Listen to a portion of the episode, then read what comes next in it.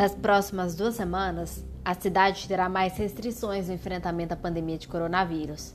A partir de amanhã, dia 1 de junho, a cidade entra na fase emergencial do Plano São Paulo, fase em que apenas serviços essenciais podem funcionar. Nos próximos dois finais de semana, a cidade entra em lockdown e até mercados e postos de gasolina serão fechados. Essa é uma notícia que eu estou lendo agora, do município em que eu moro, e inclusive eu tive que buscar essa informação dentro do site oficial da prefeitura, porque eu não estava acreditando na situação que, enfim, estava sendo relatada para mim. Porque é isso, é isso mesmo. Estamos em junho de 2021, a situação se agravando novamente, ninguém aguentando mais, nem eu.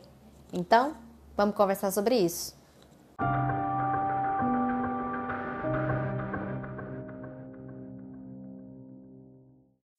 Meu nome é Maite Dadal eu sou médica de família e comunidade, sou médica jovem, saudável, então sim, eu trabalhei por bastante tempo na linha de frente do Covid-19.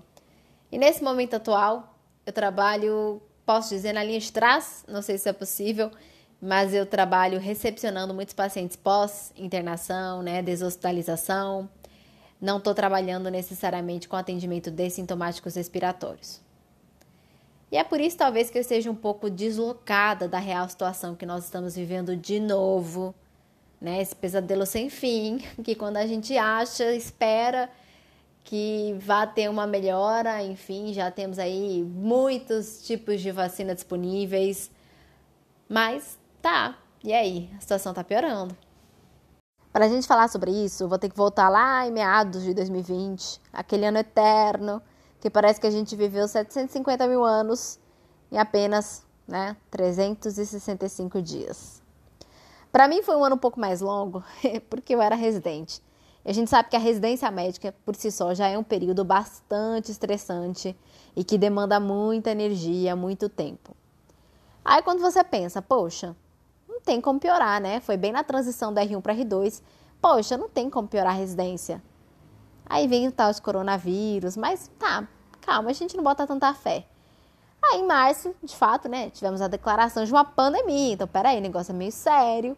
Enfim, comecei os meus primeiros estudos sobre o tema. Mas, a princípio, né, não estava batendo na minha porta, então eu não estava sabendo né, exatamente como lidar, como atender e como, enfim, me comportar né, diante dessa doença. Aí tivemos o primeiro lockdown, que maravilha, né? Realmente uma medida necessária, vai durar duas, três semanas. E depois, enfim, voltaremos aí com as medidas de, de prevenção coletiva, vai dar tudo certo, doce ilusão. Imaginando também que, ah, em breve, né, a ciência vai conseguir estudar melhor a doença, compreender e teremos em breve vacina. E o mais breve possível, né, esse pesadelo, enfim, vai acabar e a gente vai poder voltar ao normal e tudo bem, nem mesmo que fosse um novo normal. Mas as coisas só foram piorando. E a esperança, enfim, né, aquela é, a esperança é a última que morre, mas ela deu uma bela de uma chacoalhada. Por quê? Eu me especializava, né, estava já no quase fim da minha especialização de um assunto predominantemente ambulatorial, que é a medicina de família e comunidade e tive que ser deslocada para a enfermaria de um hospital terciário por falta de mão de obra, de recurso humano mesmo, para lidar com tantas pessoas internadas e tantas pessoas doentes.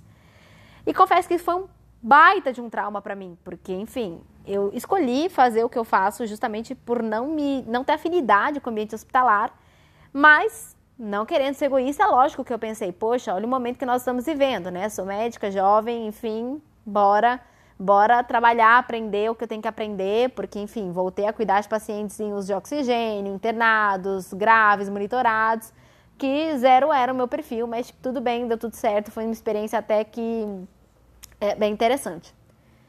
Aí, ok, cenário melhorou um pouquinho, nós voltamos para o nosso território de origem, né, para a parte ambulatorial.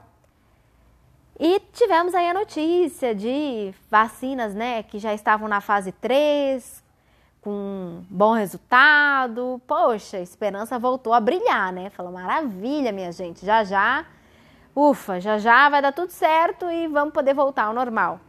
E quando a vacina foi aprovada, né, na, de emergência na, pela Anvisa, a gente, enfim, eu pelo menos estava com a minha esperança lá no alto. Jamais imaginaria uma piora tão agressiva que foi o que aconteceu logo após. E eu estava no meu período de formatura da residência médica, que foi à distância, assim, totalmente, né, apresentei meu TCC à distância, enfim, foi quase não vi meus colegas de, de residência mais, foi, né, aquela solidão, né, que todos nós estamos vivendo, que também é um capítulo à parte e eu ainda tenho muita dificuldade de lidar com isso. Mas, enfim, eu estava num período de desemprego, então não precisei cobrir uh, a enfermaria do hospital em que eu fazia a residência. Mas os residentes novos, para quem não sabe, a residência médica ela começa em março e acaba em março, né?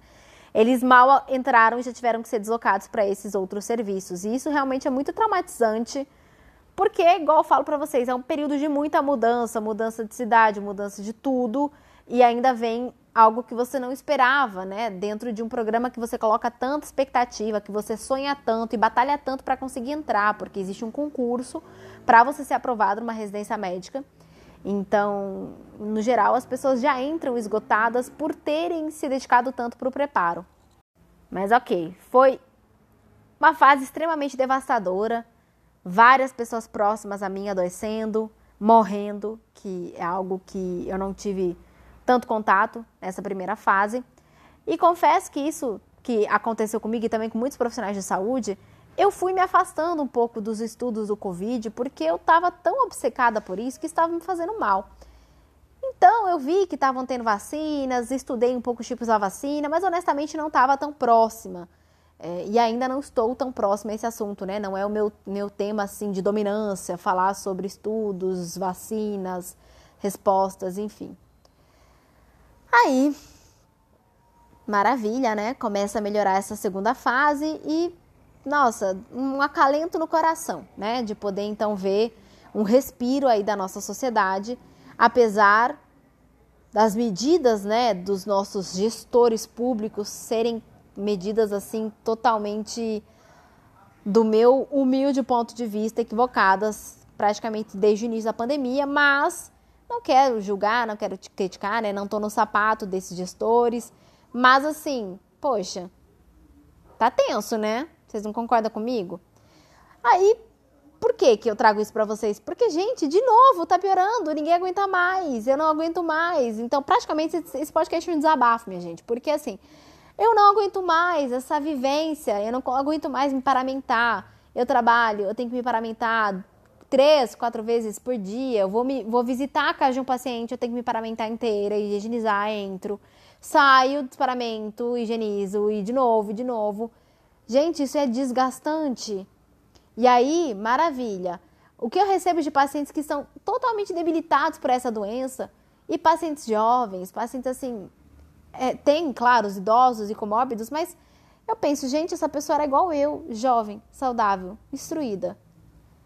E começa a dar aquele medo, né? Então, assim, para quem já é ansiosa, sou muito ansiosa, já é um, já é um sofrimento a mais, né? E a gente lida com isso e tem que tomar muito cuidado para não se envolver tanto, para que, enfim, a gente não comece a ficar com muito medo, com muita tensão, muita angústia e raiva também de tudo que está acontecendo, porque na, outros lugares já não estão vivendo o que nós estamos vivendo. Isso é muito frustrante, gente. Poxa, eu quero andar sem máscara, eu quero poder viajar, eu quero poder ter a minha vida normal, eu quero poder trabalhar sem ser sempre. Porque eu também tenho um trabalho que eu faço de forma remota, porque é um trabalho de, de docência, de dar aula.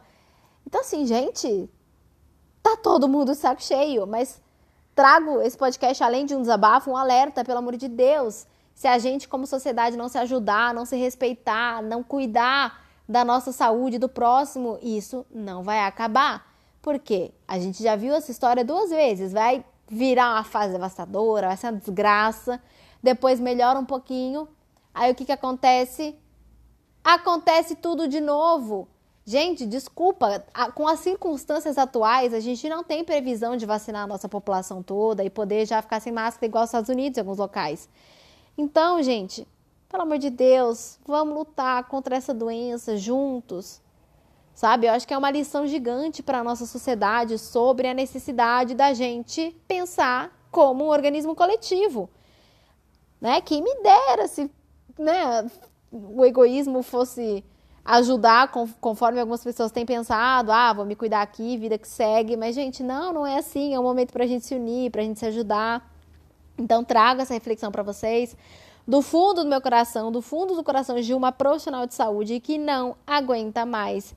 E ainda bem que eu não trabalho mais atendendo diretamente essas pessoas e trabalho recebendo essas pessoas após a internação, que também é um trabalho muito necessário e pelo menos é um trabalho que eu me identifico e faço e trabalho com muito orgulho e honro muito trabalhar e não estou sozinha, claro, estou com uma equipe maravilhosa para que a gente possa cuidar dessas pessoas após a internação, após um momento tão traumático. Essas pessoas, essas pessoas saem, gente, literalmente estressadas, é um trauma gigante tudo que eles viveram por lá, ver os seus colegas de quarto morrerem ter que usar fralda, ter que ficar numa, numa, numa ventilação mecânica e aí voltar para a própria casa, muitas vezes sem o marido, porque o marido faleceu, com os filhos totalmente perdidos em como vão oferecer esses cuidados.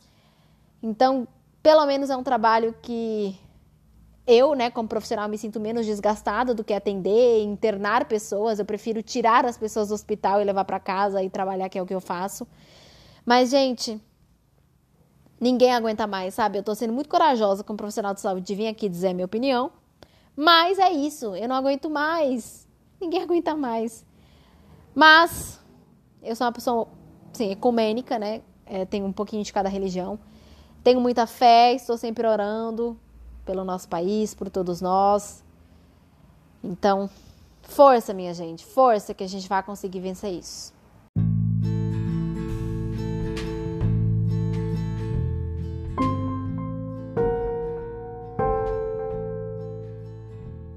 Obrigada a você que ouviu essa minha reflexão.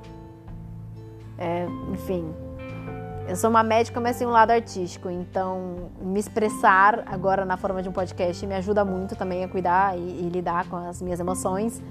Então, muito obrigada. Então, por favor, deixe seus comentários, com, compartilhe comigo essas angústias no meu Instagram, no meu TikTok, que é maitedadal. E dá uma olhadinha na legenda que o meu Dadal ele tem um H no meio porque eu sou descendente de árabe. E também você pode mandar e-mail para pílulasdesaude.podcast@gmail.com. Então bora. Um beijo para vocês.